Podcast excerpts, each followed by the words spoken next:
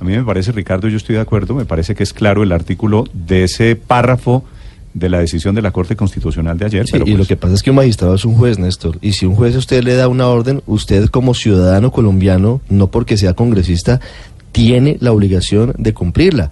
Aquí no estamos en igualdad de armas, ni en igualdad de condiciones, ni en separación de poderes. Pero, pero con el concepto de que una un poder no le da órdenes a otro poder. No, pero, Duró- pero la decisión de la Corte es en virtud de su categoría de juez constitucional. Francamente, esto sí Y- me parece. y claro que sí le da órdenes, Pues claro que le da órdenes. Claro. Pues claro que le da Sí. órdenes. No quiero volver a leer porque me quedaría aquí todo el día leyendo.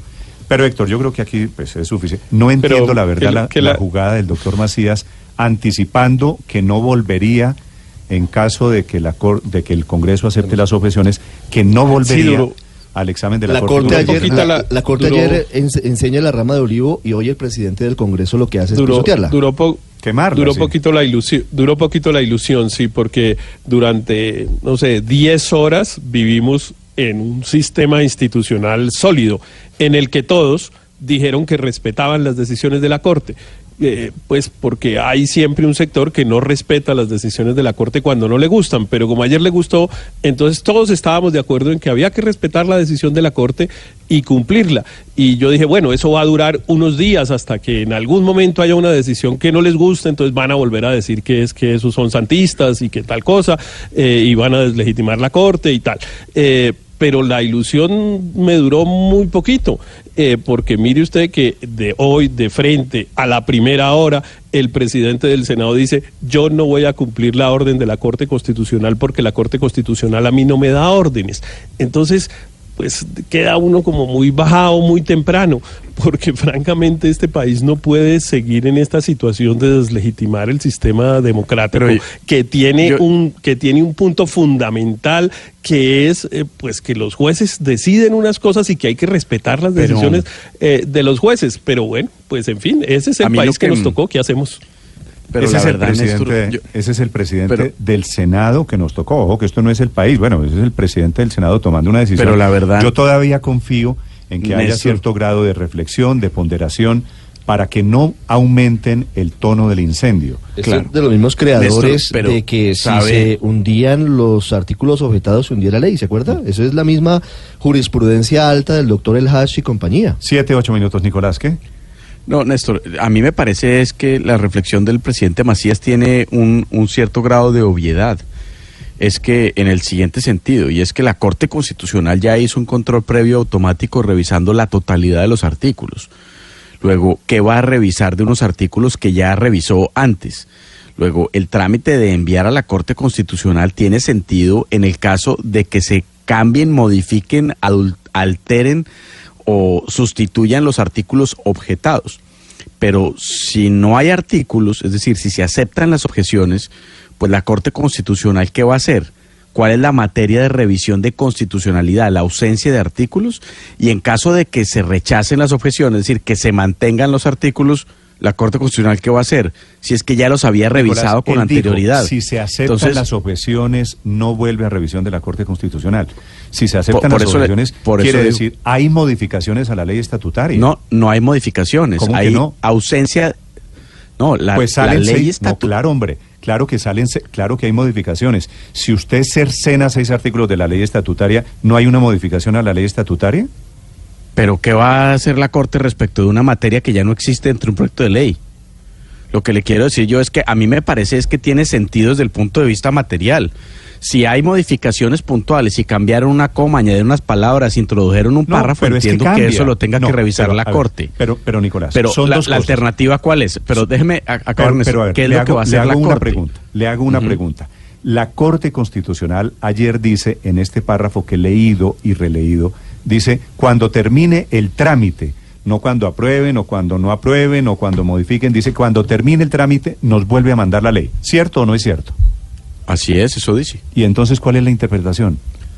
No, yo lo que le estoy diciendo es que no tiene sentido enviar, que le estoy diciendo es que por más que eso lo diga la Corte, le hago una que- pregunta que de- es- de que ¿qué no sé. sentido? Si rechazan las objeciones, dígame usted, yo le devuelvo la pregunta. Si no lo hace es un Si desacato a recha- la orden judicial y se va a la cárcel. Pero, Pero vamos a discutir Pero, por ejemplo, o- uno de los puntos es la reparación integral a las víctimas. Si, supongamos, se, eh, se acepta la objeción del presidente, no se modifica el artículo, sino que se quita el artículo.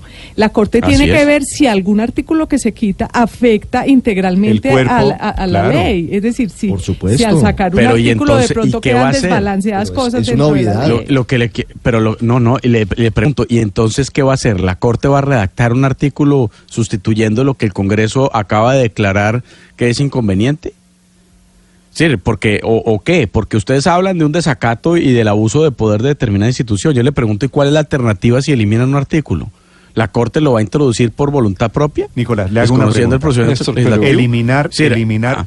hipotéticamente, que yo no creo, que, que creo que va a pasar lo contrario, pero si hipotéticamente el gobierno ganara esta batalla y se le aceptan las objeciones, ¿eso no hace parte del trámite? Lo- no, lo que le digo es que es que la Corte Constitucional lo que revisa es la constitución de determinado articulado. No, no, no, del pero- articulado pero- que no existe. La Corte dice cuando termine el trámite me devuelve, me devuelve la ley. ¿Quitar los artículos sí. no hace parte del trámite? Pero, Cual- pero cualquiera que sea la Néstor, decisión, lo yo que le entiendo lo que no es- usted me dice, Sí. pero ese argumento que usted menciona cabría entonces para que la Corte Constitucional en cualquier trámite legislativo de una ley estatutaria introdujera modificaciones sin que hubiesen Es sido que la estas Corte aprobadas por el por lo que la ley calla. La Corte es revisa que cómo también, van a Nicolás, revisar el trámite también lo revisa. Entonces, ¿qué tal que quedaran mal hechos? Hipotéticamente le hablo, pero eso es lo que va a estudiar la Corte. ¿Qué tal que quedara mal hecha la eliminación o las objeciones? Si Ah, eso ¿no? se tramita mal. No, y los, Pues, y los- claro, y los eh, trámites, entonces, Nicolás, no se pueden obviar a eso- priori. Es decir, la Corte No, es tiene que la facultad de revisar, eh, de hacer control previo de las leyes estatutarias. Aquí va a haber un trámite sobre un proyecto de ley estatutaria. En eso no podemos a priori juzgar si va a haber o no una modificación. Que se lo mande a la Corte Constitucional. Sí, Creo que en tiene ese- todo el en sentido ese- jurídico. Y si usted tiene razón en lo que dice, la Corte Constitucional dirá, bueno, No, aquí me la en mandaron, ese- encuentro que no tengo nada que decir En ese- adicionalmente a lo que ya dije, entonces En la ese ley es sentido- constitucional y procede a sanción del presidente. En ese sentido usted tiene razón, y es que la revisión del trámite es el objeto de la revisión constitucional que también hace parte de la revisión y el control previo automático en la ley estatutaria. Lo que le quiero decir yo es que en ausencia de un artículo o con la ocurrencia de los mismos artículos que ya revisó, pues revisar de fondo la ley estatutaria carece absolutamente de sentido. En un caso porque no hay discusión no es- artículos pero la y en otro no caso si porque hay- ya revisó los artículos. Pero Nicolás, la discusión no es si hay objeto eh, de, digamos, de revisión después de que se termine el trámite o no. La revisión es otra vez la misma en la que estábamos, si se cumple una decisión de la Corte Constitucional o no. Usted puede o no estar de acuerdo con la manera como ayer la Corte Constitucional decidió y como ordenó que terminado el trámite le reenvíen el proyecto. Eso lo podemos discutir. El punto no es ese, el punto es que la Corte ya lo decidió, ya dijo que así era.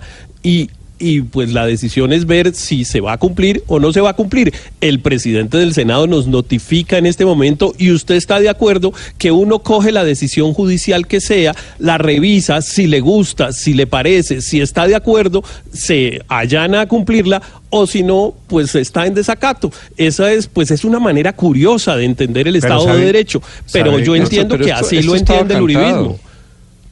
Eh, lo que describió el presidente del Congreso lo dijimos aquí hace una semana. El uribismo no quiere volver a la Corte porque sabe que lo que está haciendo no aguanta la verificación constitucional. El propósito precisamente es saltarse a la Corte. Ese es el proceso, el propósito de todas las objeciones. Y la Corte lo que hizo fue no aplazar el, simplemente aplazó el desenlace del choque de trenes que generó el Ejecutivo, sin caer en la trampa, porque sabía que no debía terminar apareciendo como que ella causaba el choque de trenes. Yo creo que la Corte entendió que esto era una trampa política, eh, pero un reto a su poder y a su autonomía presentado con vaselina y que debía permitir que la con la política... vaselina, ¿no? Con la vaselina, hola, ¿qué fue lo que le Pues pasó es que habla ahora la política vaselina? lo ¿Para dónde desvistiera. se me fue don Álvaro, que Sí. ahora está obsesionado Yo que- con la gasolina? Yo creo, pues es que esto es un caso burdo de, de presentar una cosa vestido para tratar de introducirla con vaselina. La Corte entendió que no debía salvar al gobierno de una posible derrota y una sanción política a su desafío institucional, que oponerse al trámite era facilitarle a ese sector político victimizarse y obtener el objetivo electoral que es desprestigiar a la justicia. Si la Corte eh, se pronunciaba ahora, eh, les permitía decir que la justicia corrupta está protegiendo a los violadores de las FARC, eh, y entonces decidió caer en- no caer en la trampa populista. Es posible que esto se caiga Oiga, pero- a punta de votos en el propio Congreso y además que el gobierno y el, y el sector y su partido salgan maltrechos políticamente. Álvaro. Entonces la Corte no iba a caer en la trampa y va a dejar que la, que la política muestre que aquí lo que hay es un desacato, que aquí lo que ha, que ni siquiera tienen los votos eh, y de todas maneras tiene que volver a la corte. Sí, sí, si como volverá. estaba Pero, cantado, eso, eh, Álvaro, si le como quería- estaba cantado no, quería no enviaron a la corte, pues ahí sí puede haber un choque de trenes indudable y le quedaría más fácil a la corte denunciar al gobierno del Congreso eh, estar en contra. Acuérdese que a la, a la Álvaro, corte le gusta pero, eso, ¿no? Álvaro, le voy, le voy a La corte echó para atrás la segunda reelección. Sí. Le voy a dar este dato. Me están escribiendo desde el Palacio de Justicia. No puedo dar pistas porque me piden que sea de- discreto con las fuentes. Me dicen a lo que acaba de decir Macías, me dicen, no se preocupe que la Corte puede actuar de oficio. O sea, De manera Macías, automática, como dicen. Macías no tiene que mandar la ley, no tiene que enviar una comunicación, doctora Gloria Estela Ortiz, presidenta de la Corte Constitucional. La Corte va a estudiarlo, quiéralo o no Macías. Es que así es, así es en el trámite de ley estatutaria, Néstor. En ese caso y en cualquiera, aprobada la norma sale para la Corte si no se la manden, y eso es una realidad. Lo que yo simplemente estoy diciendo, para que no se ponga palabras en mi boca, es que el trámite de análisis, el proceso que va a cursar en la Corte Constitucional, tiene tres salidas. Una, y es que se hagan modificaciones en el caso, con lo cual la Corte deberá revisar de fondo los artículos nuevos. Eso es apenas obvio porque cumple con el deber constitucional. En caso de que se hayan excluido los artículos, pues no tiene que revisar. Y en caso de que sean los mismos porque se rechazan las objeciones, pues ya lo revisó, entonces tampoco tiene que hacer nada nuevo. Lo único que podría hacer la Corte en ese escenario es revisar el trámite de aprobación o rechazo o modificación de las objeciones presidenciales y a eso deberá entonces concentrarse. Es simplemente lo que estoy, estoy, estoy manifestando. Y por supuesto que las órdenes judiciales se cumplen así no le guste a uno y eso es apenas también obvio y natural, ¿no? Entonces, pues yo creo que Yo el, análisis Nicolás, es... que es tengo in- con usted sí. es que si se eliminan artículos, también debe estudiarlo la Corte Constitucional. Pero ¿qué va, a- qué va a estudiar, Néstor? Yo pues, le pregunto. pues la manera ¿qué va a como se eliminaron, la manera como se Claro, eliminaron esos otra vez, artículos. me da la razón, el procedimiento. Pero en ausencia de materia para, para estudiar, lo único que puede revisar es cómo se eliminaron. Pero pues ¿Qué hay tal- carencia qué- de materia para No, meterse en ¿qué eso. Tal, ¿Qué tal que uno de esos y también el fondo, qué tal que uno de esos artículos eliminados rompa la unidad de materia, por ejemplo? Pero, pero ¿cómo va a eliminar algo que no existe? Es decir, ¿cómo va a romper la unidad de materia algo que es inexistente? Lo que quiero Pues si decirle yo le es que si quita se una elimina pieza- un artículo... Pues Nicolás, si usted le quita una pieza a un rompecabezas, se le desbarata el rompecabezas. Eso es más o menos. No sé si lo, que usted Y está entonces- pensando, Néstor, es que como en, en las leyes unas cosas tienen relaciones con otras y la ley es un cuerpo en el que, Bueno, en el pero que eso unas es- cosas pero tienen dejar, relaciones con otras, Nicolás, eliminar una. Le, propongo deje- porque porque este no quiero caer en la trampa. Este es un debate de técnica jurídica, de abogados. Al final se No, trata el debate- Y para el futuro, además. la Corte No Constitucional, la Corte Constitucional le lanza un salvavidas. A mí me parece que esta es la conclusión de la entrevista con el doctor Macías. La Corte Constitucional le lanzó un salvavidas al gobierno para que el Congreso No, tramite señor. las objeciones. Y es lo que hay que esperar. Ningún Néstor, que salvavidas. Y Macías chuzó el, no Y Macías le, le puso una puntilla al Sí, flotador. No, no, flotador. eh, esperemos a ver qué pasa en, en el proceso como tal. Es decir, qué pasa en la Cámara, qué pasa en el Senado. Hay que esperar ese La resultado. Corte entrega Pero la, la rama de no olivo hace y, el doctor, y el doctor Macías la incendia en la No, plaza de no, no como no, favor. señor. Es, esto no es un favor, es el estricto cumplimiento a su competencia institucional. Es que la Corte no habría podido hacer otra cosa. ¿Cómo va a hacer la Corte para dar un estudio constitucional, una carta al presidente del Congreso? Bueno, Por Dios, vamos- es que no es ni cuerpo consultivo ni tiene facultad constitucional respecto de comunicaciones de los congresistas. Es que la Corte no tiene competencia para estudiar algo que no, no, no es competente para estudiar. Y eso fue lo que hizo, a mi manera de ver, bien hecho.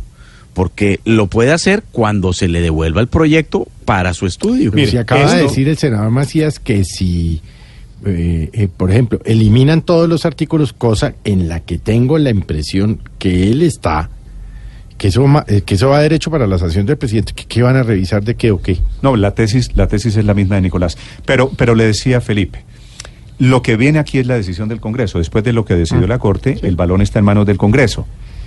Y en Y manos del Congreso Posible que rechacen las objeciones. es muy posible que rechacen las objeciones, quiere decir, se mantiene la JEP tal y como estaba, Ajá. y está haciendo Roy Barrera las siguientes cuentas, Luz María. Se necesitan 51 votos Ah, sí. para sacar adelante en el Senado. En Senado. En el Senado. En el Senado, sí, hablo en el Senado. Roy Barreras dice que la oposición, es decir, contra las objeciones del presidente, tienen 11 votos del partido de la U, 14 votos de los liberales, van 25, 8 de Cambio Radical, van 33, y 23 votos de los otros, de la bancada alternativa. Es decir, Eso da le da- 54. Eso le da 50 56, ¿no? 56. Vein- El- 23. entonces le sumó dos más porque ayer tenía 54, entonces ya hoy le, le, le mejoró. su 33 más cuenta. 23, ¿cuánto da? 56, ¿no? Seguro. 56, Sí, sí, sí. eso Sí, sí, dicen sí. mis Sí, matemáticas. sí. Sí, sí. 56 votos serían, eso es lo que están anticipando hoy en el Congreso, serían suficientes para Es hundir decir, si, las y si se hunde en el Senado, que es donde tenía el uribismo la posibilidad de pronto de que no se hundieran las objeciones, pues quiere decir que es altamente probable que las objeciones no pasen, que la ley quede como está y que toda esta discusión de estas dos últimas semanas haya sido estas, un poco... estas, en cuentas que, en el mar. estas cuentas que está haciendo Roy, 51 votos y 23 de la bancada alternativa, quiere decir, unos- no está contando temas- a los cinco de las FARC, ¿no? Que, que se van a tener que declarar impedidos. Impedidos. Ah, claro. Ah, bueno, que- y en ese caso entonces la votación también eh, se necesita menos, porque sin los cinco de las FARC, pues usted reduce a, cin- a 102 el No, por número eso, de por, miembros por eso, Congreso. por eso es que la mayoría Y- es 51, Héctor.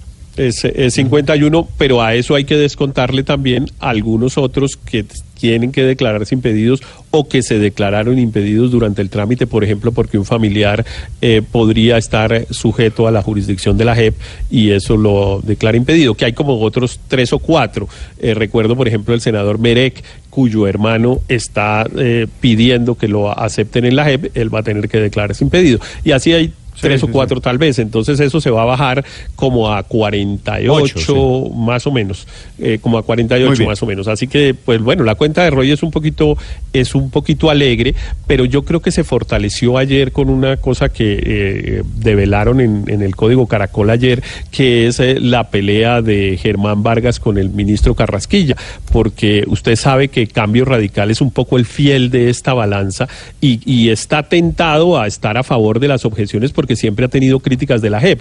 Pero ayer eh, Vargas estuvo con, eh, con Carrasquilla, según contaron en el noticiero Caracol, eh, y se levantó de la mesa muy bravo porque las cosas que proponía para introducir en el plan de desarrollo, el ministro de Hacienda todas se las rechazó.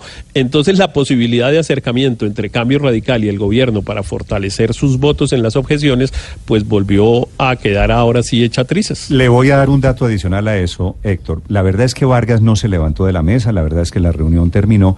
Lo que sí pasó es que Vargas le dijo, para que usted lo meta en sus cuentas, Vargas le dijo al ministro de Hacienda que iba a demandar esta misma semana la reforma tributaria, la ley de financiamiento del año pasado, que la demanda la debe presentar tal vez hoy, la va a llevar ante la Corte Constitucional. Y obviamente esa va a ser una declaración de guerra, una declaración política contundente que va a marcar la relación de Vargas con el gobierno o, o de, mejor dicho, Ah, bueno. de Vargas contra el gobierno. Ese Buen- es el buen da- verdadero buen tema de dato, fondo lo que buen se está jugando. Buen, buen, buen dato. Claro que ya en la, en la Corte cursan varias demandas contra la ley, pero Claro, claro, pero- que el simbolismo de que sea el propio Claro, Germán claro. Vargas el que firme la demanda, pues es muy importante. Buen dato. Siete de la mañana, 25 minutos en Blue Radio.